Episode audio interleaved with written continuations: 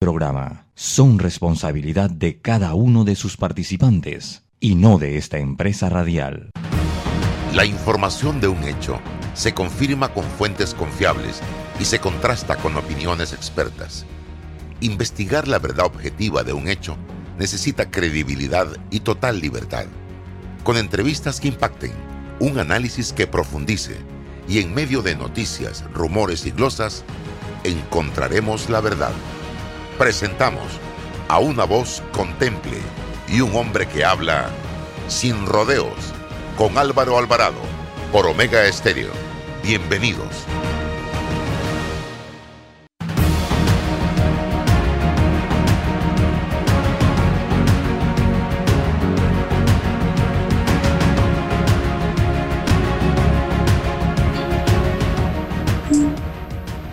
¿Qué tal mis amigos? Tengan todos muy buenos días. Bienvenidos a la edición de hoy de Sin Rodeos a través de Omega Estéreo.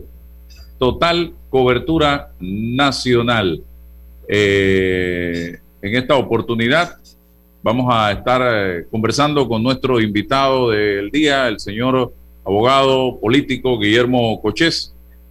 Y como todos los días nos acompaña eh, don César Ruilova como nuestro copresentador. Así que gracias por estar con nosotros.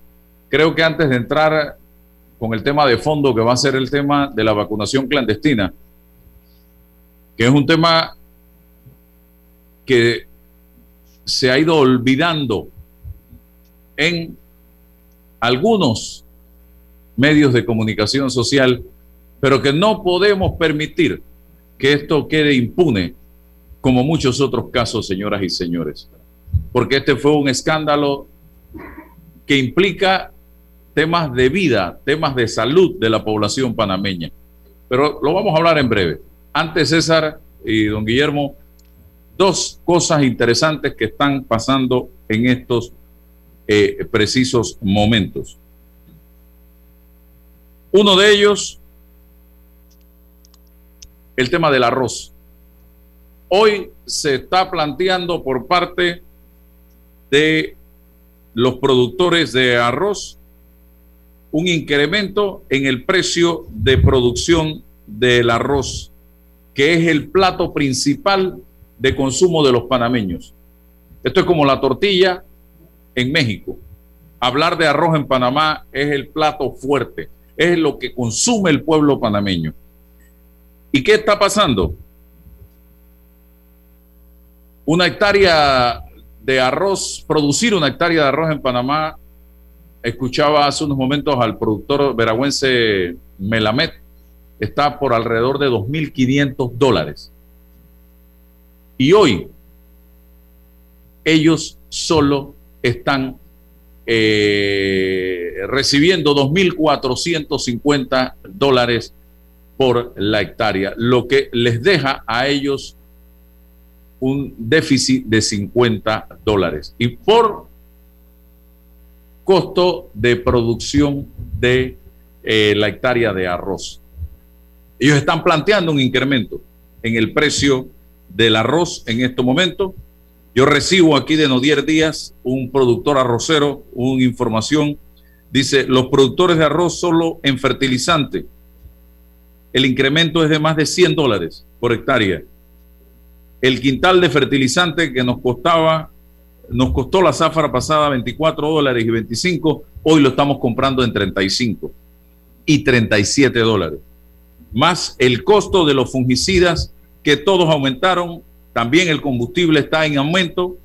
Se pide un incremento en la compra de nuestro arroz húmedo, que es lo que nosotros producimos los demás eslabones de la cadena, llámese molinero, los supermercados, las casas de venta de insumos, todos tienen su utilidad en el 20% y no es justo que nosotros invertimos y saquemos, no saquemos ni la inversión.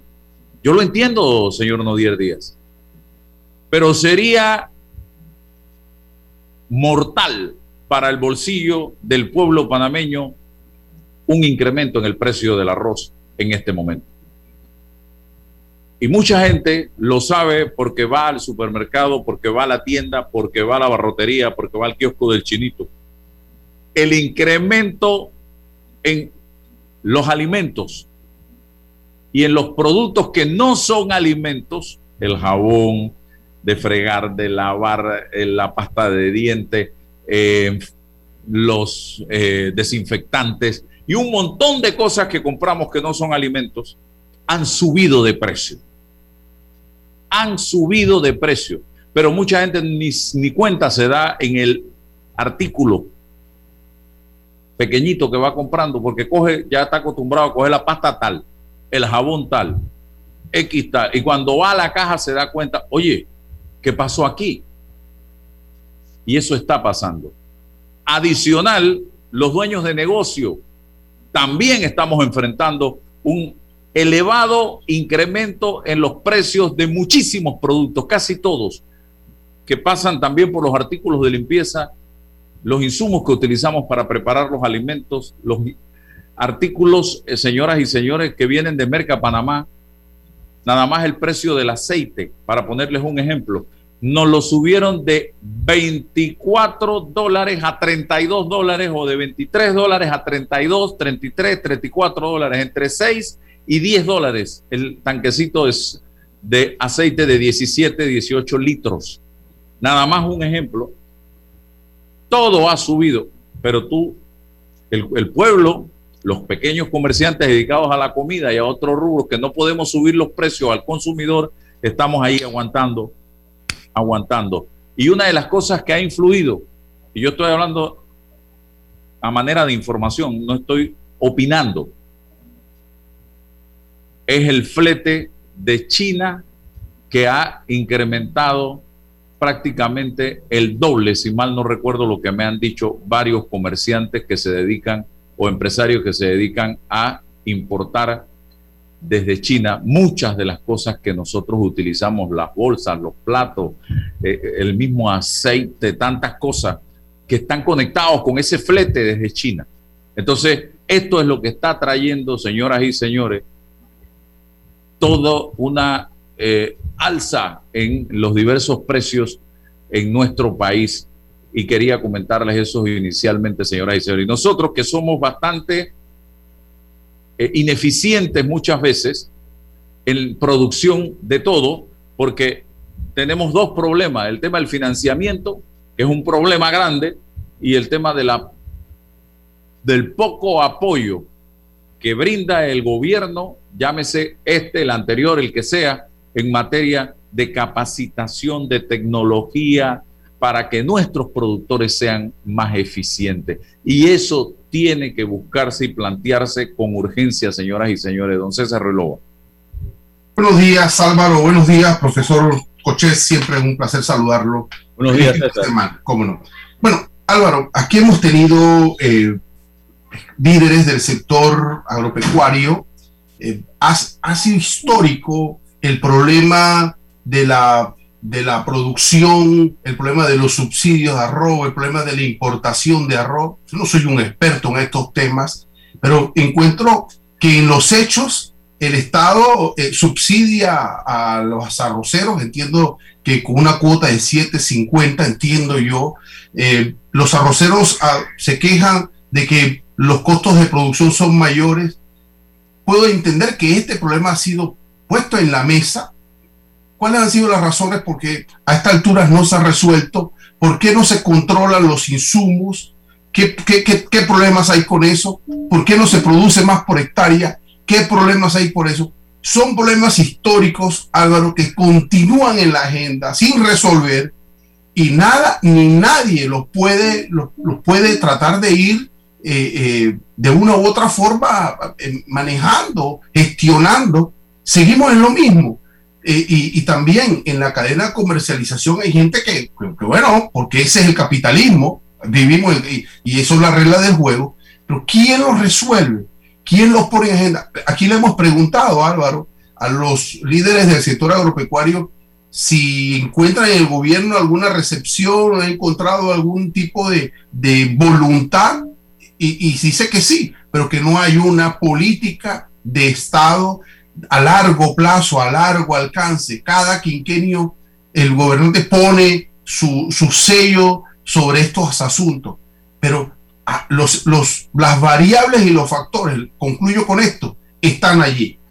La capacidad de producción por hectárea, el valor de los insumos, en la participación de los otros actores en la cadena de comercialización. Bueno, todo, ahí está. ¿Cómo lo resolvemos para beneficio de todos? Para el que produce, para el que consume, para el que comercializa. Pues yo no soy un experto, no sé cómo se hace, pero encuentro que esto se nos va en el tiempo, en el espacio, en, en el tiempo y espacio, y nos agrava la situación más en esta coyuntura.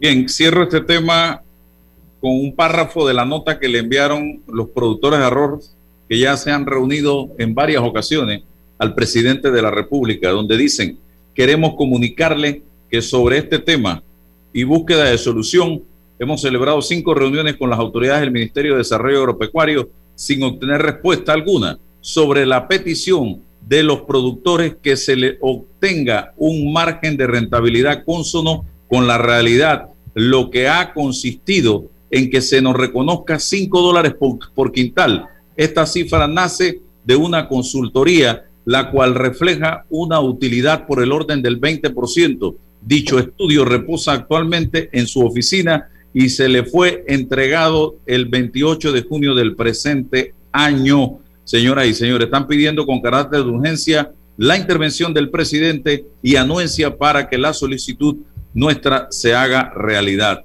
Me preocupa dos temas, rapidito, el subsidio, hasta cuándo vamos a seguir subsidiando en este país y hasta cuándo vamos a, estar pidiendo que nuestro negocio en particular sea rentable a través del subsidio. O sea, yo pongo un negocio, tú me garantizas la rentabilidad de dicho negocio. Eso yo creo que es insostenible en el tiempo. Tenemos que apelar a la eficiencia máxima. Y si no me va bien el negocio, simple y sencillamente no me meto en el negocio. Pero yo no puedo poner un restaurante para que papá gobierno me lo haga rentable. Si no, no pongo restaurante.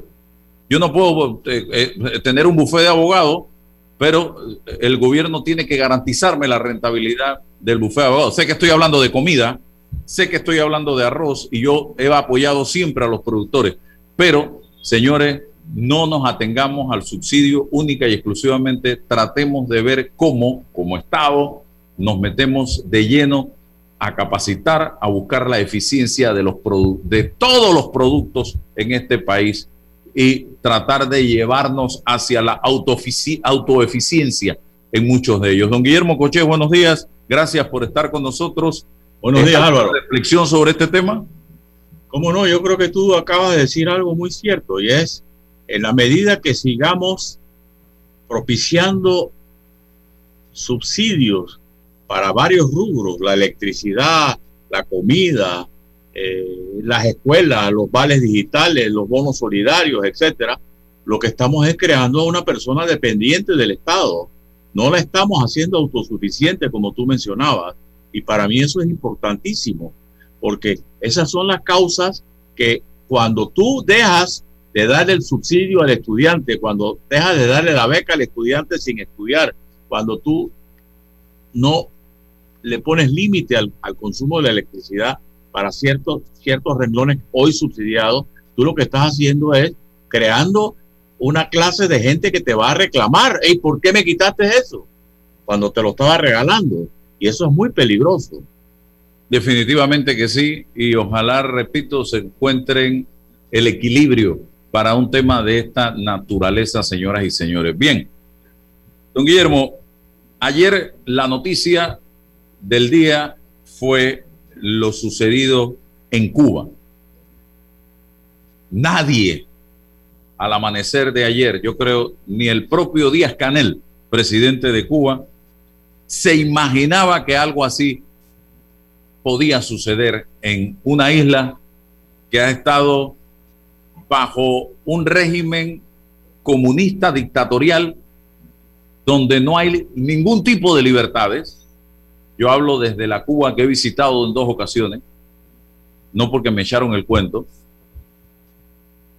Durante sesenta y tantos años, si mal no recuerdo, desde que llegó Fidel Castro con su hermano Raúl El Che Guevara y muchos otros militares y se tomaron el poder por las armas en ese momento, derrocando a la dictadura de Batista. Yo quiero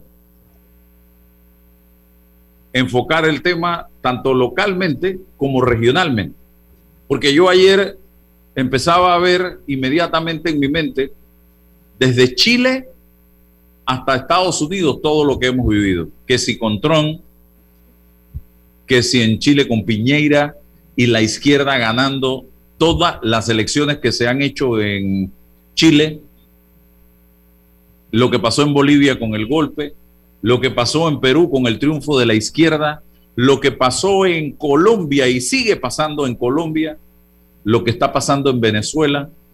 Nos vamos a Nicaragua, donde pensar está prohibido en contra del régimen de eh, Daniel Ortega. La muerte del presidente haitiano en una situación muy compleja y complicada. Y todo me lleva a mí a procesos evolutivos, porque nada de esto es producto de que, tipo Alcacelser, que explotaron el día y ese mismo día se producen los acontecimientos. Para mí todo esto es una evolución de situaciones y en el fondo hay una insatisfacción en todos estos fenómenos que hemos venido planteando de izquierda o de derecha. Hay un, y voy a decir el panameñismo, me perdonan, un cabreo generalizado en todos estos países hacia los sistemas actuales que los gobiernan y los han llevado ya sea a la izquierda o los están llevando a la derecha o los están llevando a modelos mesiánicos. ¿Qué piensa usted de esta situación de la que, señores, ojo, pongan las bardas en remojo porque Panamá también somos seres humanos y también pueden darse procesos evolutivos que nos lleven a situaciones de esta naturaleza. ¿Qué piensa usted? Bueno, yo he usado el término que acabas tú de mencionar. Eh, la gente está cabreada. Es una realidad. Eh, en Chile, en Bolivia, en Brasil, en México. México. Hoy, hoy leí una, una crónica del diario El País, lo leo todas las mañanas, donde hay un negocio venden a las personas, llegan a México, al aeropuerto y ahí los raptan con la, connivencia de las autoridades y después empiezan a pedirles eh, rescate a sus familiares. Una cosa horrible. Eh, Colombia, Haití, bueno, Haití es lo máximo, ¿no? Eh, ayer yo recordaba lo que publicó el diario El País hace tres días sobre las declaraciones de Rubén Blades, que ya estaban ya deberíamos pasar la página de culpar a los Estados Unidos por todas las cosas que nos pasan. Y si tú ves al presidente de Cuba ayer y toda la gente que lo siguió entrevistado por la, por la, emisora cubana que se transmite aquí, creo que es el 148 o 138, 148 de, de, de Cable Onda, era la repetición. Después de 60 años, todavía le están echando la culpa a los Estados Unidos. Le están echando la culpa a un bloqueo que ellos saben, todo el mundo sabe que ellos lo han evitado y lo han resuelto hace mucho tiempo. El problema está en el manejo de la pandemia, el problema está en que es una población que tiene hambre, el problema está en, tú veías a la gente, los que favorecían a, a, a Díaz Canel, todos gorditos, todos eh, rellenos, o sea, es un régimen que tiene clases, la clase dirigente, la clase que recibe todo y, todo eso que pasa en Cuba y pasó en Haití con el presidente puede pasar aquí y nos, nos, nos cerramos los ojos. Hace dos meses yo escribí sobre la posibilidad de que alguien como Zulay Rodríguez fuera presidente. Y yo decía, eh, quizás me van a tildar de loco. Y un economista muy prestigioso me comentaba, Willy, no te van a tildar de loco. Aquí puede pasar lo que tú has dicho. Aquí los únicos que creen que todo está bien son los que especulan con lo que se vive, con el status quo. Pero la gente que tiene luces largas y mira hacia el futuro ve a Panamá con mucha preocupación. ¿Por qué? porque aquí las instituciones cada vez son menos sólidas, porque aquí la corrupción es rampante, porque aquí los gobernantes hacen caso omiso de lo que dice la gente. Tú lo acabas de mencionar con el tema del arroz. 28 de junio, una propuesta todavía hace dos semanas y nada, y el sector angustiado por lo que puede pasar. mira, Willy, mira las declaraciones, y César, del señor Díaz Canel. La orden de combate está dada a la calle los revolucionarios. Díaz Canel, al pueblo de Cuba, la orden de combate está dada. Esto huele a enfrentamiento, a derramamiento de sangre. Y hablar, y algo muy importante, César, es que en las calles de todos estos países, desde Chile hasta Estados Unidos, ¿sabes qué es lo que más hay? Juventud. Juventud que ni siquiera conoció a Fidel. Juventud que ni siquiera conoció al Che. Juventud que quiere participación, que quiere oportunidades, que está viendo que hay un mundo afuera de Cuba, que está viendo que hay un, mira en Chile, ¿qué peleaba la juventud? La juventud peleaba mejor educación, una educación equitativa para todos los jóvenes chilenos. que ha habido en Colombia en estos últimos eh, revueltas que se han dado? Jóvenes.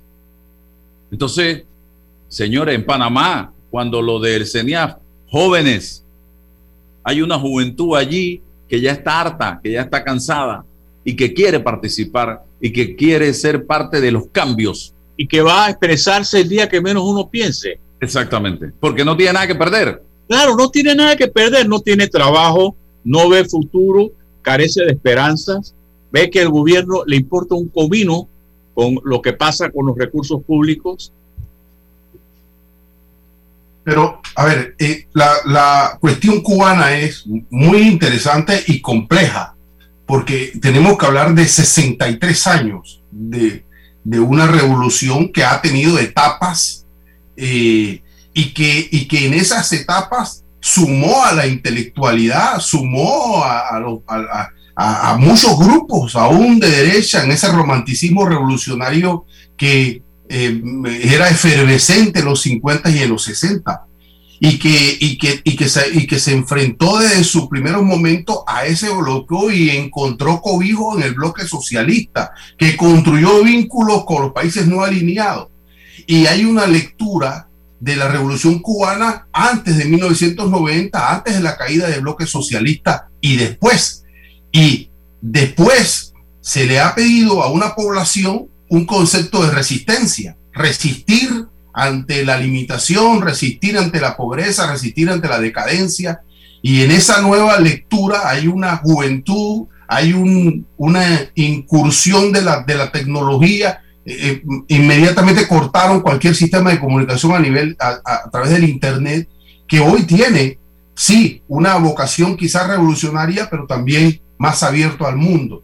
Eh, ¿Cuál es ha sido la posición de Estados Unidos frente a Cuba. Bueno, con ese bloqueo legitimado, para mí, 63 años de un sistema perverso, eh, porque la gente no puede vivir del idealismo revolucionario, la gente tiene que vivir de la posibilidad de manifestarse, de desarrollarse espiritualmente y materialmente, no en función de una idea que es la que va a resolver no solamente su futuro, sino el de todos los que conviven en su sociedad.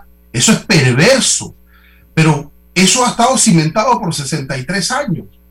¿Y, cómo, cómo se resuelve esto? No creo que en la coyuntura, no creo que en la pandemia, las raíces son más profundas que esto.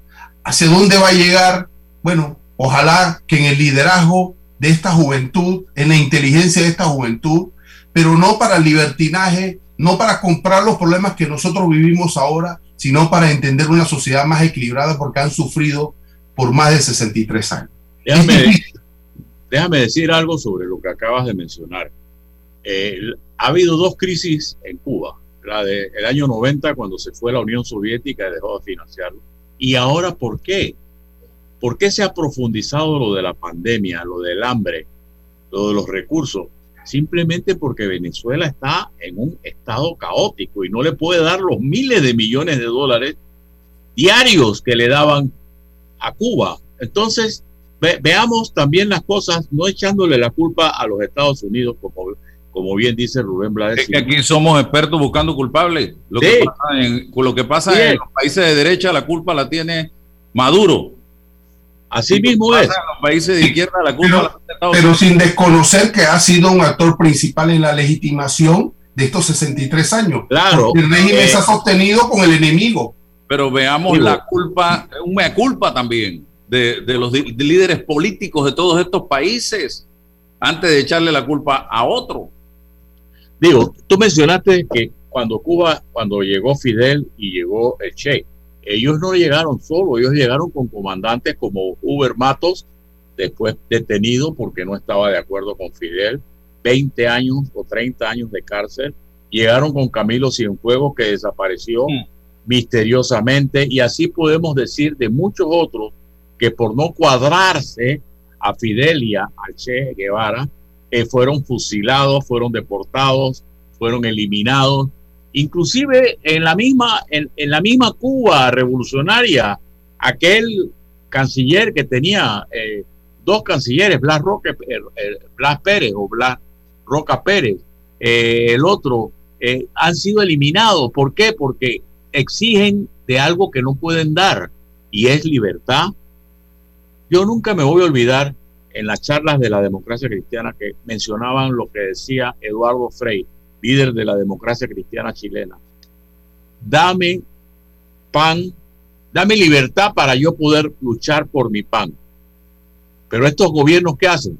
Dan pan a cambio de la libertad. Y cuando pierden el pan, que es lo que está pasando hoy en, en Cuba, pierden la no pueden obtener la libertad porque ya se la han quitado. Es, es una cuestión básica. Es terrible, es, terrible. El, el, lenguaje, como usted dice, el lenguaje de contrarrevolucionario, porque usted va a manifestarse, porque usted, usted, usted tiene algo que decir no puede ser catalogado, estigmatizado por contrarrevolucionario. Es un derecho innato poder manifestarse. Quedó en el pasado, César. Eh, eh, bueno, eh, hoy, hoy, si tú viste ayer a, Díaz Canel, que son unos gusanos, que son unos apátridas, el mismo discurso de Chávez cuando se refería a la oposición, el mismo discurso de Fidel hace 60 años. Entonces, digo, yo creo, yo sí creo, yo sí creo que estamos viviendo un renacer eh, yo creo que esto de Cuba va a, bajar un poco por la represión que se va a dar, aunque no vi esa represión en el día de ayer. No sé si se notaron eso. Me imagino que van a tratar de ubicar a los responsables, que será bastante difícil para entonces tratar de, individualizar y poner presos a los que ellos consideran los cabecillas. Pero, por ejemplo, eh, lo que está pasando en otros países está pasando aquí también.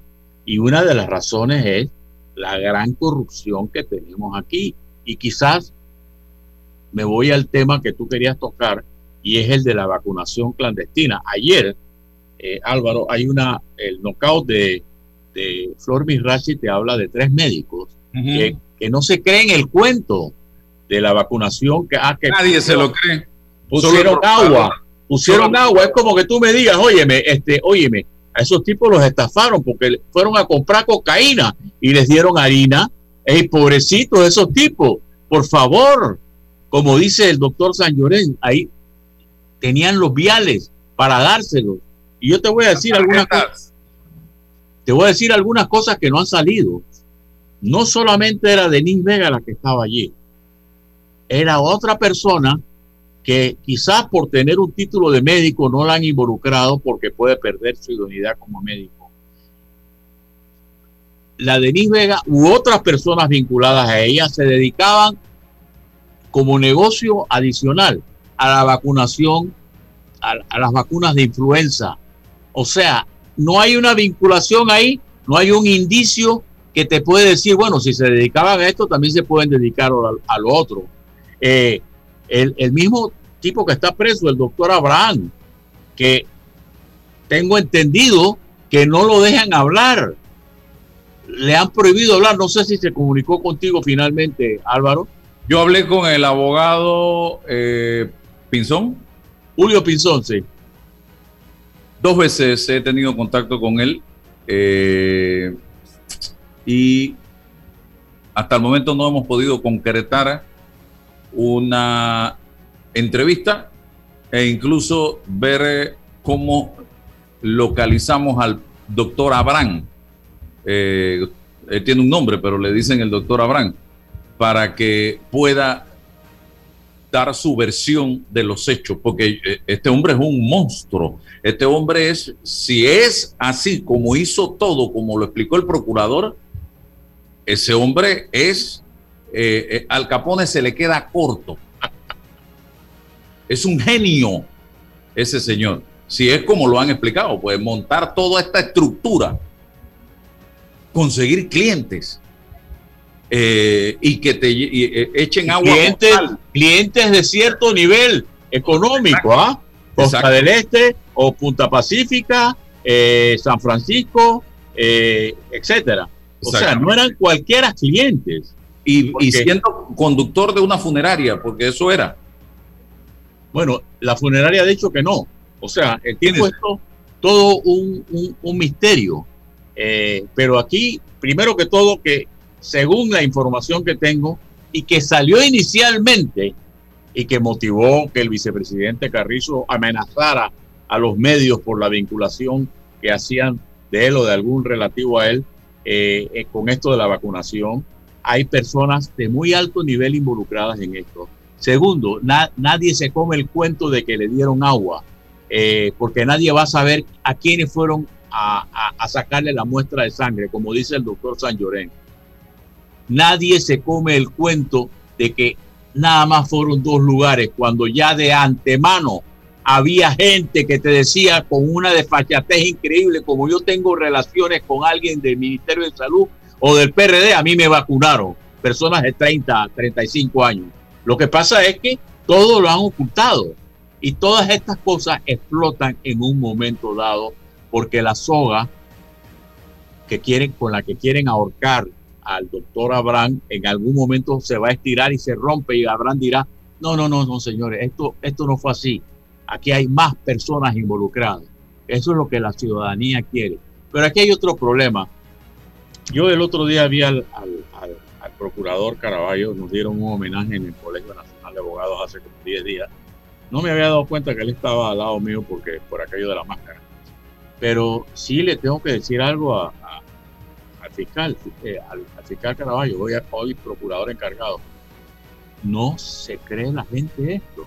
Y entonces el gobierno, con actitudes, mira, repetitivas del gobierno de Varela, nos decían que esto era diferente y, dirás por qué. Eh, con el Varela, en la sala tercera, estuvo reemplazando a Abel Zamorano, estuvo reemplazando a Moncada Luna, ¿recuerdas? Y lo vinieron a ratificar tres años después. ¿Por qué? Porque le convenía tenerlo con la colgado de un hilo, que no se saliera del tiesto. Es mi amigo Zamorano.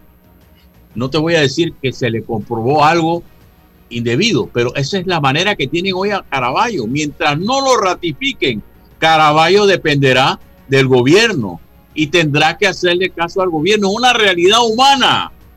Seamos, seamos serios en esto. Entonces no veo seriedad de parte de nadie, ni del gobierno, ni de la Procuraduría, atada hoy a una ratificación de parte del Ejecutivo.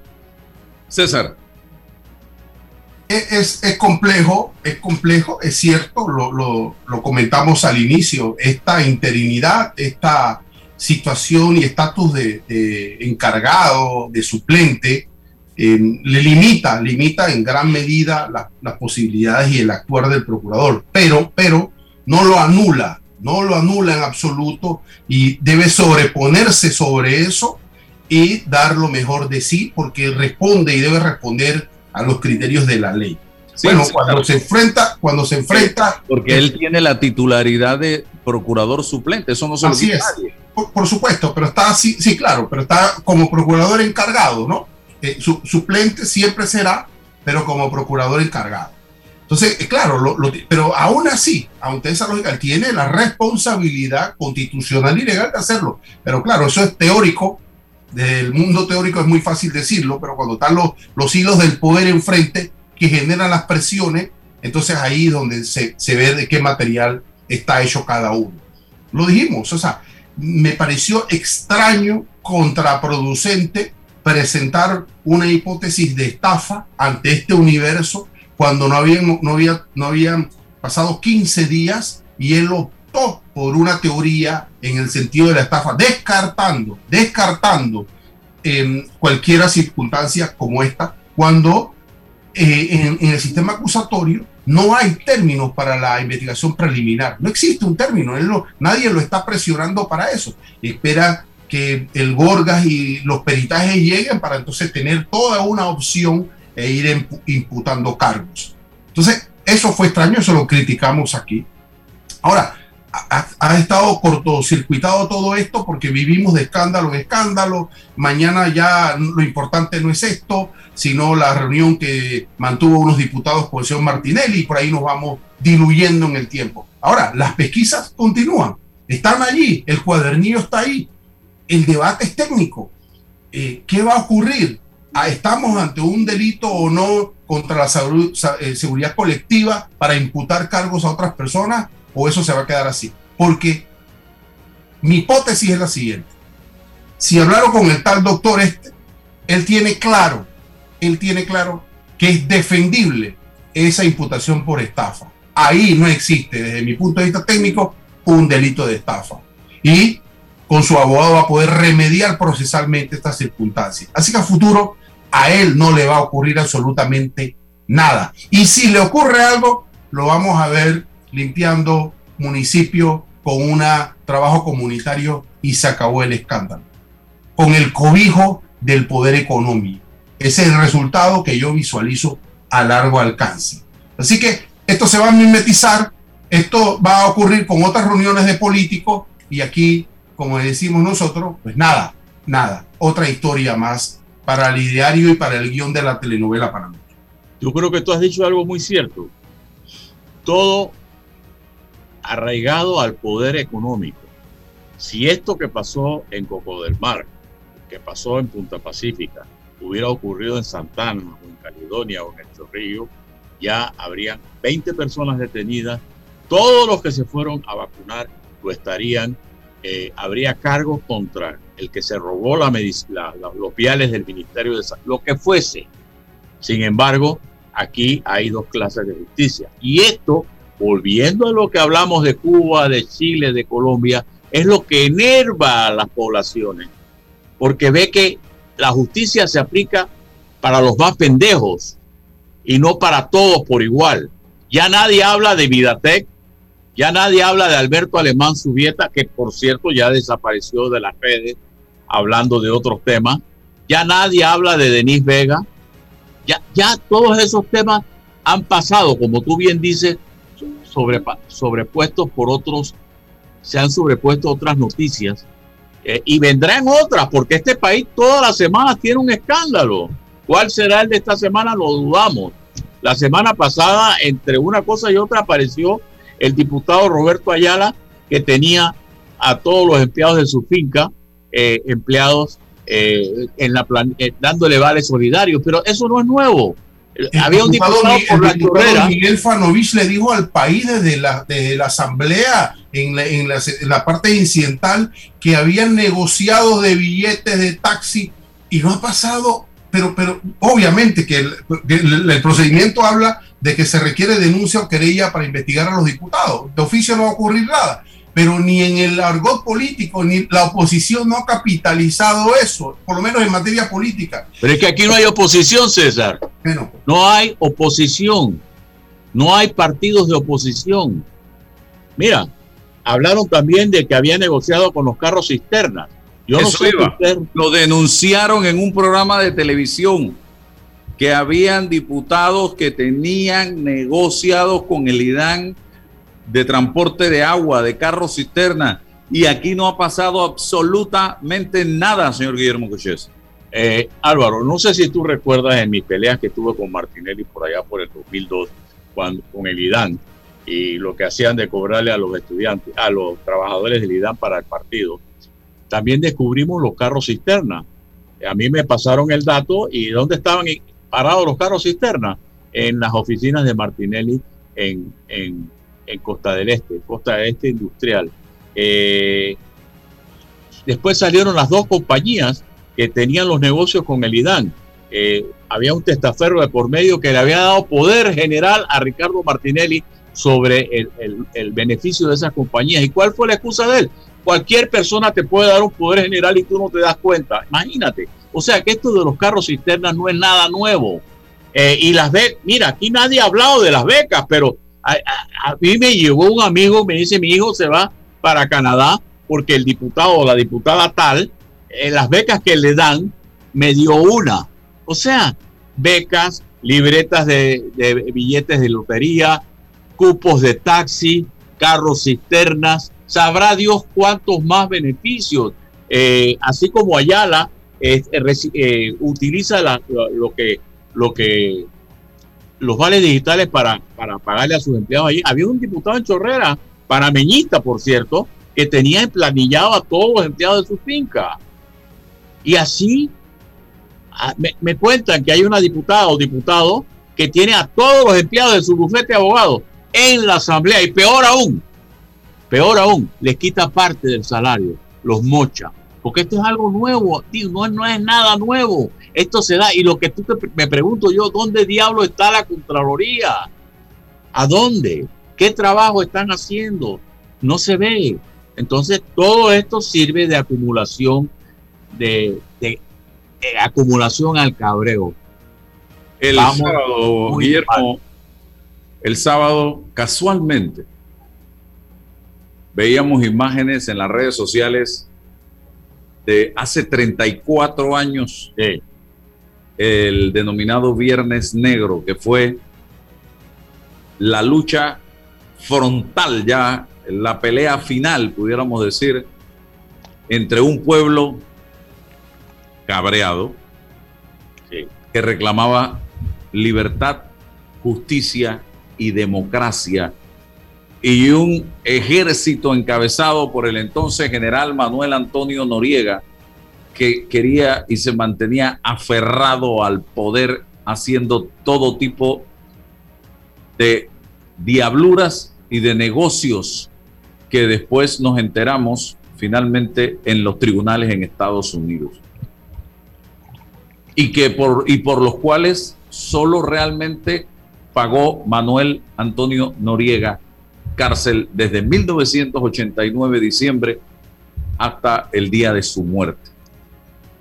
Eh, y que se fue a la tumba con muchos secretos, dicho sea de paso. Ahora que estoy leyendo el libro de Zoilo Martínez, del general Torrijos, que leyendo ese libro me doy cuenta que hay muy pocos dirigentes del PRD que conocen la vida de Torrijos. Y si la conocen, están muy lejos de parecerse al general Omar Torrijos Herrera, que usted tuvo que haberlo conocido, don Guillermo Cochés. Tú sabes que nunca, nunca, nunca lo conocí. Ah, me topé con él, me topé dos veces con él, pero no, digo, que era un hombre con virtudes y defectos. No estoy diciendo aquí que haya sido, que era un hombre solo lleno de virtudes. Y el mismo Zoilo lo reconoce en el libro. Era un hombre, un ser humano.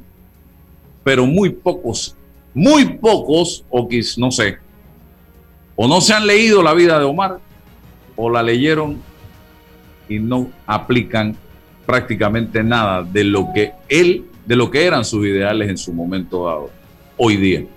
Pero sí le hablaba eh, de hace 34 años, el país que teníamos, donde el único medio de comunicación que existía era el fax y el teléfono fijo de cablecito.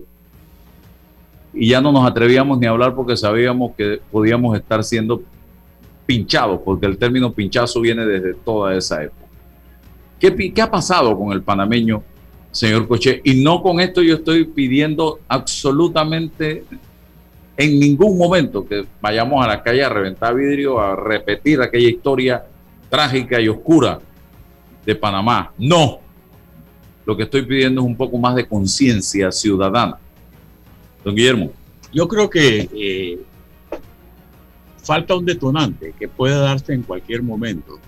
Hay muchas bombas de tiempo en diferentes lugares. los hospitales, las escuelas, las comunidades sin recursos, el, abuso en la repartición de los vales digitales, de los bonos solidarios, eh, de las bolsas de comida. ¿Tú sabes por qué sacaron a, Manuel Araúz de, Lima? Porque él se oponía a que las bolsas de comida fueran mecanismos de, propaganda política de los, de los diputados, eh, de un diputado en particular que fue el que emprendió la campaña contra él. Ahora ponen a alguien vinculado con la Asamblea, como Carlos Mota, quien no conozco, pero él sí complace a los diputados con las bolsas de comida. Entonces, todas estas cosas lo que van siendo son detonantes que en algún momento explotarán. No sabemos, no sabemos. La primera o la segunda, la, la, la vemos a cada momento que la policía tiene que salir a, discúlpeme, profesor. Discúlpeme, profesor, quiero hacer una pregunta sobre eso que acaba de decir. ¿Por qué razón la gente que está en política y que resiste ante esa lógica y luego no le funciona el sistema y los tiran, se guardan silencio. No, no, le dicen al país eso que nos ayuda a, saberlo. Todo el mundo guarda silencio como la omerta, como una fidelidad partidaria política cuando, cuando te lanzaron, cuando te votaron. Mira, lo que pasa, lo que pasa, eh, César, y te lo dice alguien que vivió esa época, eh, nosotros, yo comencé en la democracia cristiana cuando tenía 18 años. Yo voy a cumplir prácticamente 76, eh, así que tendré 58 años de estar en la democracia cristiana. Estuve, estar en política, porque yo me salí un tiempo del partido. Eh, lo que pasa es que la clase política ha sido corrompida y ha sido corrompida precisamente por las prebendas. Yo recuerdo siendo eh, el jefe de bancada de la democracia cristiana en la asamblea que me enteraba de que los diputados nuestros vendían las, las exoneraciones. Las, exoneraciones de, como las vendían, como las vendían, y voy a decir algo que no sé si tú eres amigo de él, pero como ha estado saliendo ayer, que las vendían en Colombia. No sé, los embajadores, entre ellos Jorge Ritter, y se las vendían y le daban 25 mil dólares sin ver el carro y a dónde iban esos carros, a los narcotraficantes. O sea, todo eso es una cosa que ha estado allí siempre. Entonces, la, fueron corrompiendo esa clase política con las prebendas. Cuando la democracia cristiana llegó al poder con 27 diputados, éramos una banda, bancada disciplinada. Eso se fue acabando. ¿Por qué? Porque tú no puedes Mira, recuerdo un diputado nuestro que tenía a su hijastra de, de 12 años con 2 mil dólares en la asamblea. Entonces, situaciones así tú no las puedes controlar, entonces se rebelaban contra uno. Entonces, se ha ido prostituyendo la clase política. ¿Por qué?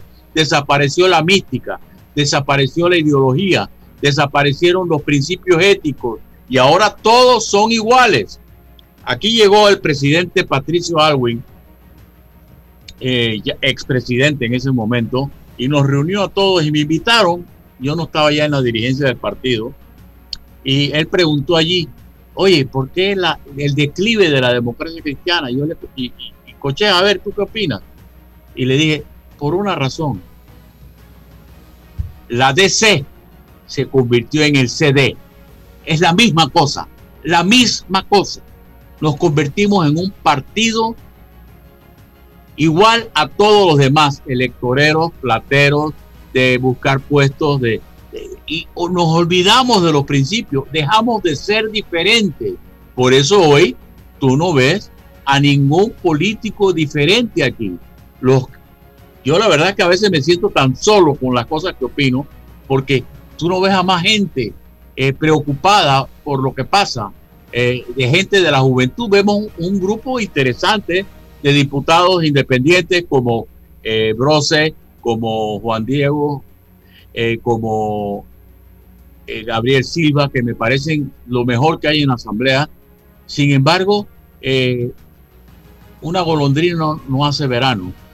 Entonces yo creo que, que es un problema, como tú dices Álvaro, muy profundo, muy profundo. Y el detonante de, de, lo que ocurrió en el 89 fue Roberto Díaz Herrera, cuando se metió en su casa y se lo tuvieron que sacar a la fuerza. Recordemos eso, cuando él se lo separa Noriega y él se molesta. Eh, por eso yo no voy a entrar en, en, si tuvo razón o no, pero cuando él dice que hubo fraude, cuando él dice cómo se hicieron ricos algunos con las visas de cubanos, etcétera, eso motivó a que la gente de todos los sectores, partiendo por la Cámara de Comercio, se agrupara en lo que se llamó la cruzada civilista. Pero hoy en día es una pena ver quienes están al frente de los gremios, quienes están al frente de la iglesia, que no se pronuncian sobre esta situación que estamos viviendo. Aquí nos pasamos años criticando a Monseñor Magrat, pero Monseñor Magrat hoy se convierte en la guía de la iglesia en su momento más caótico en el país. Eh, nos falta liderazgo, pero no solamente en el gobierno, en la oposición, en los gremios. Veo con gran eh, eh, beneplácito lo que hace ahora un Juan Ramón y Casa eh, Arosemena, que es el y Casa se llama, ¿no? El, el, el, nuevo presidente de la Cámara de Comercio, Sí, me parece en casa. que tiene una perspectiva diferente, eh, más global, más de preocupación por los asuntos sociales y, y precisamente por la explosión que puede haber en el país. Aquí hoy, hoy leí algo que por qué la gente anda diciendo que aquí va a venir una explosión social, que eso es, eso es asustar a la gente. Señores, digámoslo para evitarlo, no para que se dé, para evitarlo. ¿Y cómo se va a evitar? Buscando políticos difícil dirán, más comprometidos, buscando empresarios más decididos a aportar al país. Aquí no es la solución cambiar de todo. Mira lo de la constituyente, ¿a dónde va la constituyente? Ni siquiera se han puesto de acuerdo los diferentes grupos y eso va llamado al fracaso. Yo he dicho que yo me sumo y hago campaña cuando vea una perspectiva más clara de lo que quieren. Eso no se ha proyectado desafortunadamente. La, pregunta, la pregunta, y sigo preguntándole, ¿por qué razón? Porque eso que usted ha dicho, o sea, es- ese, ese proceso de co- constituyente nació de la, en la división, nació en la desconfianza, nació en esa guerra fría de grupos que no, no se tienen confianza, pese a que existe un objetivo común, pero en el camino no hay confianza. Y lo otro, profesor Cochés, mire, la única manifestación, yo sí soy ma- mm, no creo que aquí va a ocurrir absolutamente nada, ninguna revolución, ningún movimiento social. Aquí no va a ocurrir absolutamente nada. No Ni postura ni lectura. Mire, lo único, la única manifestación popular que ha existido en los últimos días fue la que condicionaba el, el, el vale o la ayuda solidaria. Esa es la única. Y hemos hecho un repaso de las denuncias, de, de- de- los propios diputados han externado los negocios.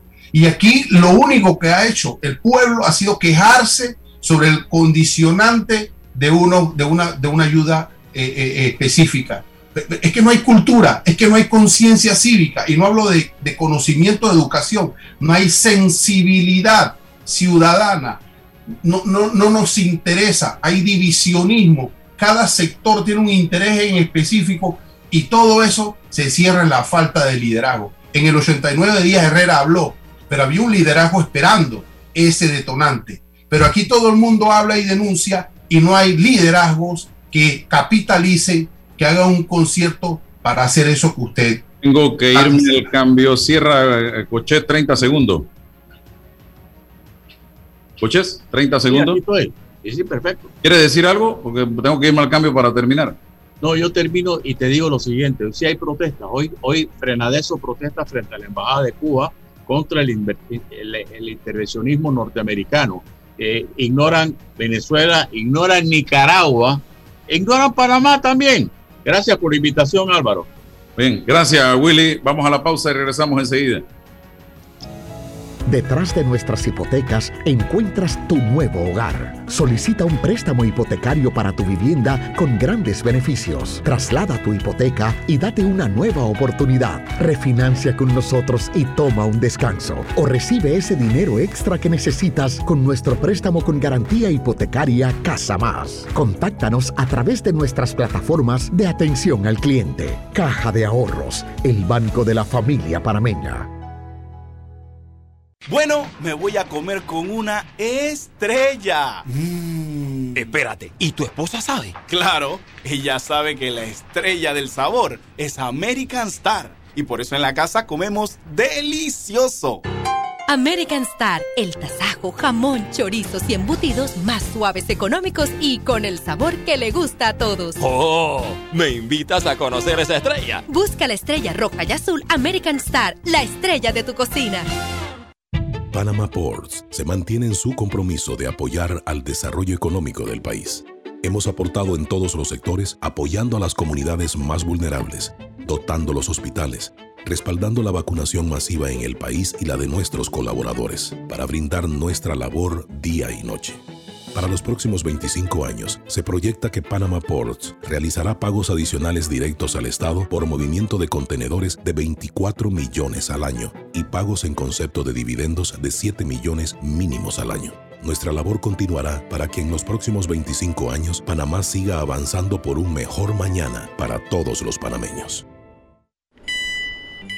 Estimado usuario, recordamos que el reglamento del viajero prohíbe la venta de buonería dentro y fuera de las instalaciones del metro. El incumplimiento de estas disposiciones conlleva sanciones. Cuida tu metro, cumple las normas. Déjate llevar por la frescura del pollo melo, panameño como tú. Déjate llevar por la frescura del pollo melo. Altos estándares. Sí, la calidad es una promesa no?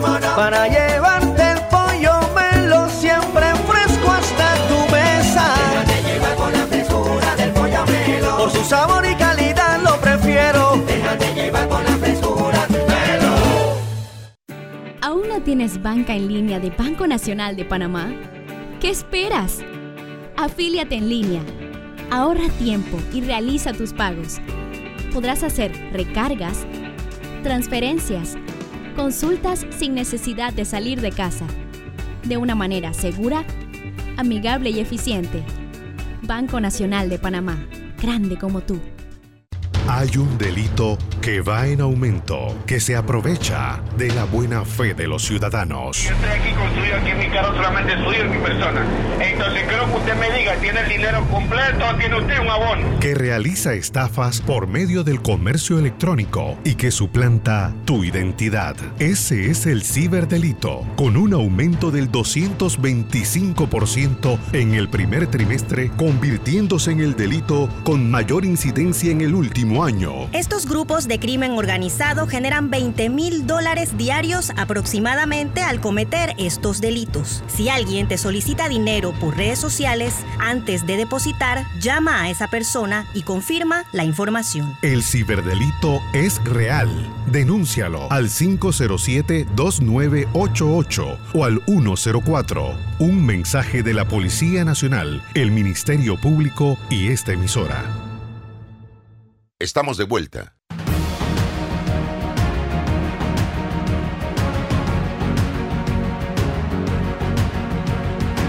Ya estamos en el minuto final, don César, y yo decía y repito, leía algo que va a pelo, esto para los de la radio, porque en las redes ya lo dije, esta frase de Bertrand Russell. El león y la pantera son inofensivos, en cambio las gallinas y los patos son animales altamente peligrosos. Eso lo dijo una lombriz a sus hijos. Porque cada uno, y así estamos en este país, porque voy a hablar de Panamá, ve o baila o participa de la fiesta dependiendo de la música que le toquen. A mí me importa un comino si yo la estoy pasando bien con el que la está pasando mal. A mí me importa un comino si yo no tengo COVID con el que tiene COVID, con el que está muriéndose o con el que se murió. Y así estamos. Si yo estoy en la buena con este gobierno, me importa un comino con el que está al otro lado. Y así andamos. Por eso este país está como está. Y repito, no estoy incitando a nada.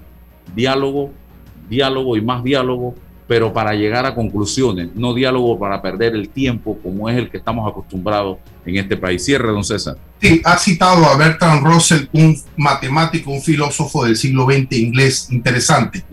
Ahora, Fíjate Álvaro que hablas de diálogo y lo compartimos, pero un diálogo informado, un diálogo con base, un diálogo que pueda instruir, que pueda generar eh, eh, eh, material de insumo. Y pongo un ejemplo, los últimos domingos en la, estrella, en la estrella de Panamá, la página de pensamiento social, el PESOC, ha ido incorporando al debate, por lo menos en materia constitucional del poder constituyente, el pensamiento de varios intelectuales en, distintas ramas del saber.